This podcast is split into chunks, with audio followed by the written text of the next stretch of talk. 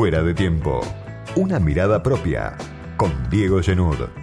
Todos los sábados, de 18 a 19, por Millennium.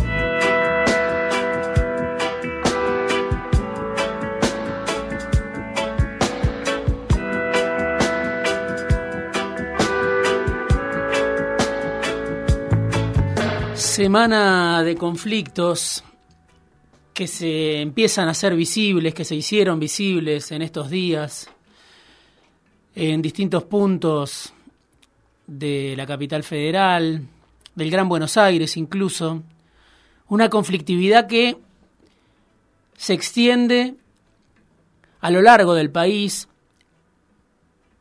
aunque no sea noticias todos los días, aunque no se hable todos los días de esa conflictividad que existe, que tiene que ver con la crisis, que tiene que ver con los problemas estructurales que acarrea la Argentina y que tiene que ver con la desigualdad, los ganadores y perdedores de este ciclo largo, este proceso largo que lleva por lo menos seis años en la Argentina. Destacado para mí, sobre todo, como tema principal de esta semana, el conflicto con el sindicato del neumático, el SUTNA, porque primero que era un conflicto que ya llevaba varios meses y era un conflicto que se daba además en un sector estratégico, paralizaba la producción automotriz, bueno, uno de los lugares estratégicos por donde pasa la producción, había varias automotrices que por la falta de neumáticos ya habían empezado a paralizar la producción, entre ellas Toyota, una automotriz muy cercana al gobierno, muy cercana al ESMATA, y un conflicto que se cierra finalmente con un aumento del 66% para los trabajadores del neumático, en tres plantas muy importantes donde está concentrada la producción. Deja mucha tela para cortar, por supuesto, el conflicto con el sindicato del neumático, porque vemos el acto reflejo de un gobierno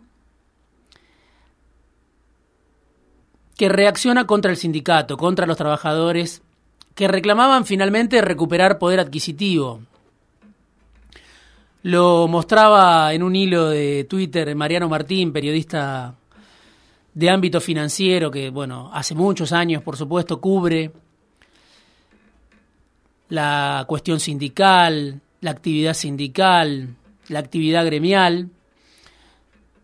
Y él mostraba cómo desde el ministro de Trabajo Claudio Moroni, hasta Gabriela Cerruti, hasta el secretario de producción José Ignacio de Mendiguren, hasta Pedro Guasesco, que en su momento había sido secretario general de este mismo sindicato del neumático y que perdió las elecciones ya en dos o tres oportunidades, Moroni, Guasesco, Cerruti, de Mendiguren y Sergio Massa como el emblema del funcionario que se para del lado del sector patronal, del sector empresarial, en un conflicto para muchos estratégico, por distintos motivos. Uno, porque el sindicato del neumático está actuando en un lugar estratégico para la producción y para la producción automotriz. Pero distintos sectores del gobierno, sectores más ligados al kirchnerismo como Guasesco, históricamente ligados al kirchnerismo como Cerruti, Moroni del albertismo, Mendiguren y Massa, que forman parte del Frente Renovador, Mendiguren obviamente alguien de, la Unión Industrial Argentina, todos unidos en auxilio de la ganancia empresaria, podemos decir. En el caso de Fatie, Pirelli, Bristol Firestone, las tres fábricas más importantes donde se producen neumáticos.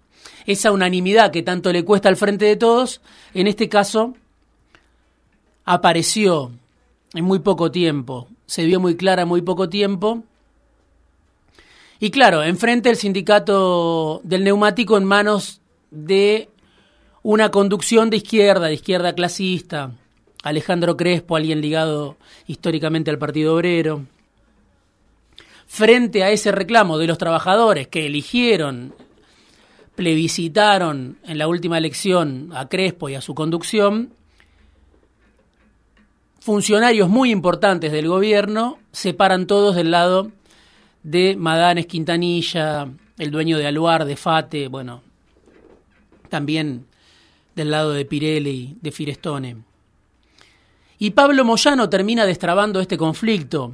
Un Pablo Moyano que, aunque se lo critique, aunque sea un ejemplo perfecto de todo lo malo para gran parte del poder en la Argentina, por suerte para el frente de todos, todavía Pablo Moyano, los Moyano, están dentro del oficialismo. Por suerte, ¿por qué? Para el frente de todos, bueno, para cumplir con el contrato electoral en parte, que tenía que ver con mejorar los salarios. Para eso se lo votó al frente de todos, se supone.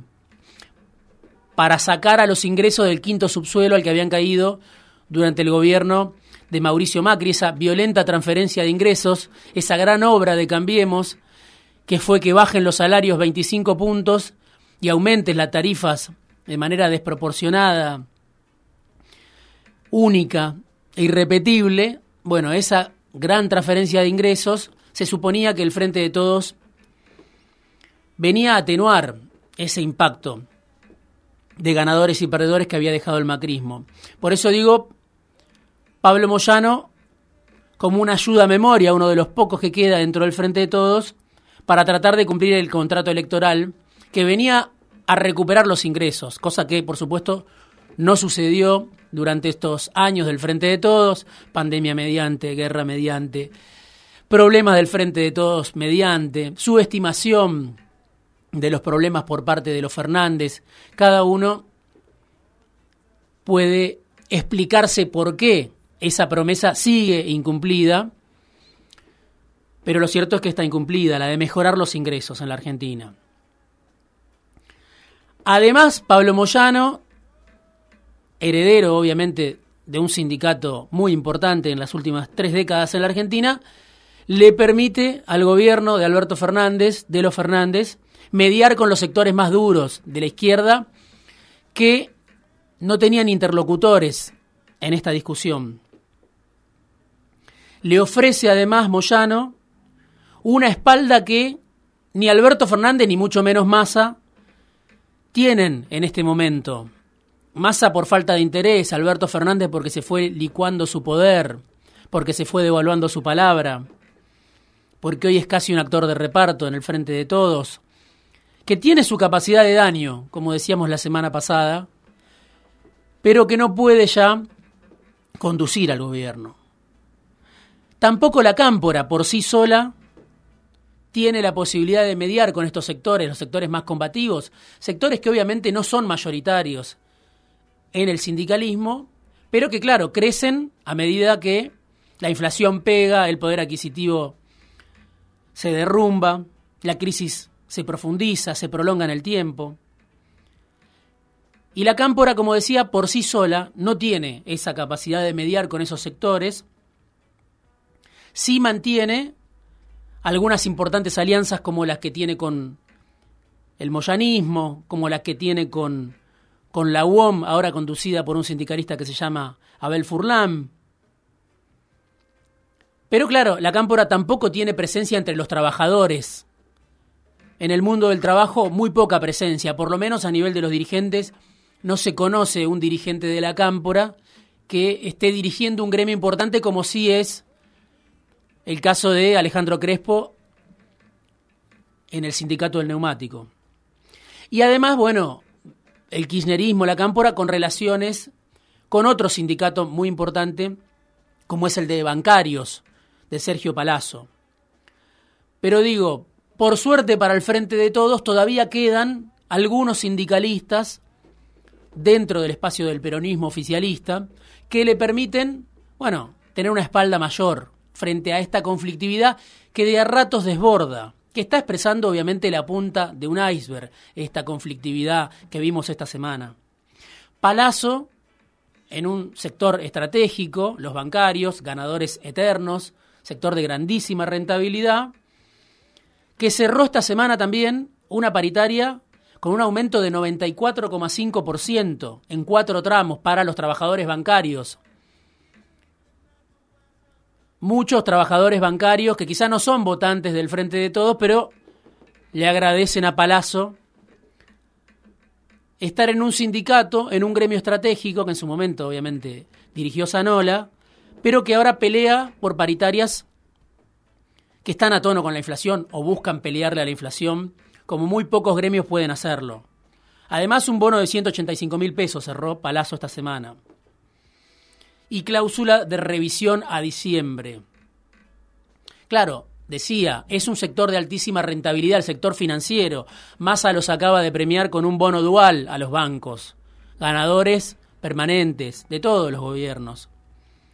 Pero el caso neumático, el caso de los aceiteros, el caso de los bancarios, el caso del conflicto en la planta de Techín de Valentina Alsina de las últimas horas, donde hubo 13 despidos y donde hubo un paro también en esa planta que es muy importante porque es la planta donde, bueno, una planta de Techín donde se suponía se iba o se está fabricando el gasoducto Néstor Kirchner, estratégico para Vaca Muerta.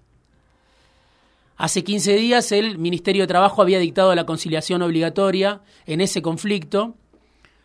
Bueno, el sindicato planteaba que la empresa Techín no respetó la conciliación obligatoria, no dejaba entrar a los trabajadores. Finalmente, hay una nueva prórroga de esa conciliación obligatoria. Pero lo escribo en el mismo mapa de conflictos sindicales de esta última semana.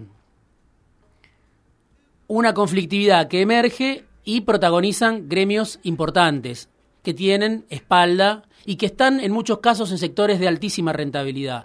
Pero claro, la realidad de la Argentina es muy heterogénea y el mosaico laboral está astillado para mal hace tiempo en la Argentina. Por supuesto, la mayoría está muy por detrás de la inflación, está lejísimo de cerrar una paritaria de 94,5% como la de bancarios y la mayoría pierde por goleada con la inflación. En ese contexto es que la vicepresidenta pide controlar los precios Después de casi dos años cuando Cristina pidió alinear precios y salarios, bueno, se alinearon mal los precios y salarios, los precios en la Argentina le ganan por goleada los salarios hace tiempo, más allá de lo que haya pedido en su momento la vicepresidenta o lo que vuelve a pedir ahora en lo que se interpreta como un tirón de oreja para Tombolini, para Massa, una primera advertencia. Claro, dos años después de que haya pedido de la plata una mejora de los salarios, de los ingresos en general. Se habla ahora de un bono que puede venir, un bono para los movimientos sociales, para los trabajadores informales, que Massa está armando con lo que recaudó gracias a la liquidación récord del dólar soja. Pero ¿cuál es el común denominador entre los que pelean para no perder, perder poder adquisitivo, como es el caso de estos sindicatos importantes, y los que pelean para poder comer en la Argentina. Bueno, es la inflación descontrolada, en el precio de los alimentos, sobre todo. 7% otra vez la inflación en septiembre, se supone. 84% la inflación en los últimos 12 meses. Muy pocos en la Argentina, trabajadores registrados, pueden estar a la altura de semejante inflación. ¿Qué quiere decir eso? Bueno, que hay otra vez una brutal transferencia de ingresos en, favores, en favor de sectores de mucha rentabilidad. Y además esta semana, como si fuera poco, también para mostrar la heterogeneidad de la Argentina, los datos de pobreza del primer semestre de 2022. En la Argentina, 36,5% de los habitantes de la Argentina están en la pobreza, 17,3 millones de personas en la pobreza, y la indigencia que aumenta, además, a 8,8%. Más de 4 millones de personas que están en la indigencia. Si uno mira, hace un corte etario y mira qué pasa con los que tienen entre 0 y 14 años, los que tienen menos de 14 años en la Argentina, bueno, el 51% de los menores de 14 años son pobres en la Argentina, con el peronismo en el gobierno, con el frente de todos en el gobierno, con el kirchnerismo en el gobierno. Y claro, además estos datos que vemos del primer semestre forman parte ya de una foto vieja. Son los datos previos a la disparada del dólar, previos a la salida de Guzmán, previo al interregno fallido de Batakis, previo al ajuste fuerte que empezó Guzmán cuando se iba, que profundizó Batakis y que no hablemos hasta dónde quiere llevar Sergio Massa. Por eso es una foto vieja, la pobreza ya es mayor, ya afecta más que a 17 millones de personas en la Argentina. Según Claudio Lozano, ya está en 38,4%. Lo mismo dice Agustín Salvia desde la UCA, ¿no? Por supuesto. Lo puede decir alguien de la CTA que forma parte del gobierno o formó parte del gobierno hasta hace muy poco y lo puede decir la Iglesia. La pobreza escandalosa en la Argentina y que afecta a muchos que tienen trabajo. Como se viene diciendo, no alcanza a tener trabajo para evitar la pobreza, producto de esta reforma laboral de facto que se impone como una continuidad entre el macrismo y el todismo, sueldos que no alcanzan, sueldos de hambre en la Argentina, datos que muestran la magnitud del deterioro derrumbe del poder adquisitivo del que siempre hablamos en este espacio, en la Argentina gobernada por el Frente de Todos, promesas incumplidas y un gobierno que no puede reaccionar, que no sabe cómo reaccionar ya después de casi tres años de gobierno, aunque esta realidad obviamente genera consecuencias todos los días a nivel social en cada rincón de la Argentina y además a nivel político. Porque esta pobreza además está concentrada en el conurbano bonaerense, donde aumentó mucho la indigencia. La provincia de Buenos Aires, bastión del kirchnerismo, hoy muy afectada por el aumento de la indigencia. Miraba una encuesta que voy a publicar mañana en, en la política online, cómo impacta en estos números del INDEC en las chances de Axel Kisilov, de mantenerse en el poder. ¿Cuál es la imagen de Axel Kisilov en la provincia de Buenos Aires? Bueno, los números son muy negativos para el gobernador bonaerense en este momento. Incluso llevan a preguntarse si el plan B del kirchnerismo, conservar la provincia de Buenos Aires, es viable a esta altura con estos números. No está claro que sea viable. Además, en un proceso de sacrificio que no terminó, ¿no? Ajuste, un ajuste que se combina con concesiones a sectores de alta rentabilidad, la gestión masa, un ajuste que todo indica va a llevar al frente de todos al umbral de las elecciones con alta inflación y recesión. Y mirá lo que decía un funcionario, la mano derecha de Massa esta semana. Algunos repararon en eso, por supuesto. Gabriel Rubinstein eh, es el ministro de Economía en la práctica, el macroeconomista que tiene masa al lado suyo, fue al Congreso y dijo esto. Es fácil decir, bueno, hay un fuerte atraso salarial porque los salarios están 20 o 25% más bajos que alguna época reciente. Ahora, es difícil decir que está todo atrasado al mismo tiempo, porque por un tema algebraico. Sin embargo, hay algo que sí está adelantado a nivel macro, que serían como lo que llamamos como un residuo, que básicamente serían como los márgenes brutos empresariales que han quedado altos en general. Gabriel Rubinstein lo decía, casi al pasar, bueno, no todo está atrasado en la Argentina. Hay algo que está adelantado, la ganancia empresaria, la rentabilidad empresaria. Claro, un funcionario del Frente de Todos en el Congreso diciendo las tarifas sí están atrasadas, los salarios sí están atrasadísimos, la brecha, por supuesto, está marcando un problema muy grande que condiciona la economía, que deja la economía sin precios, pero lo que está adelantado es la ganancia empresaria, la rentabilidad empresaria que aumentó muchísimo. ¿Por qué es importante esto? Primero, bueno, obviamente, porque todo este proceso de alta inflación, de crecimiento, de la pobreza, todo este proceso que lleva seis o siete años, deja ganadores y perdedores, lo dice Rubinstein, lo dicen obviamente las centrales sindicales, lo dicen otros centros de estudio. Ahora, que lo diga Rubinstein, que es un fiscalista extremo, que es un abanderado del ajuste, que viene a ser al lado de Massa este proceso, avanzar en este proceso de ajuste para cumplir con el fondo. Que lo diga Rubinstein, que es alguien que si algo no quiere en la vida es atentar contra los márgenes de rentabilidad empresaria, es toda una confesión de parte. Confesión de parte porque lo, lo, están diciendo ellos mismos, podemos decir. Lo están diciendo los empresarios. Estamos ganando demasiado con el frente de todos. Que lo diga Rubinstein es como que lo diga Daniel Funes de Rioja. Es como que lo diga el Vasco de Mendiguren.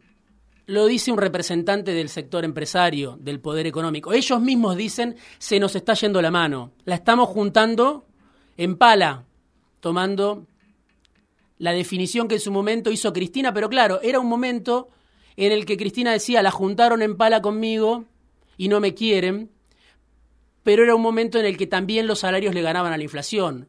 Un momento que parece no vuelve más en la Argentina. No existe más la posibilidad de que todos ganen con el modelo. Hay ganadores y hay perdedores muy claros. Lo escuchaste a Rubinstein, toda una confesión de parte.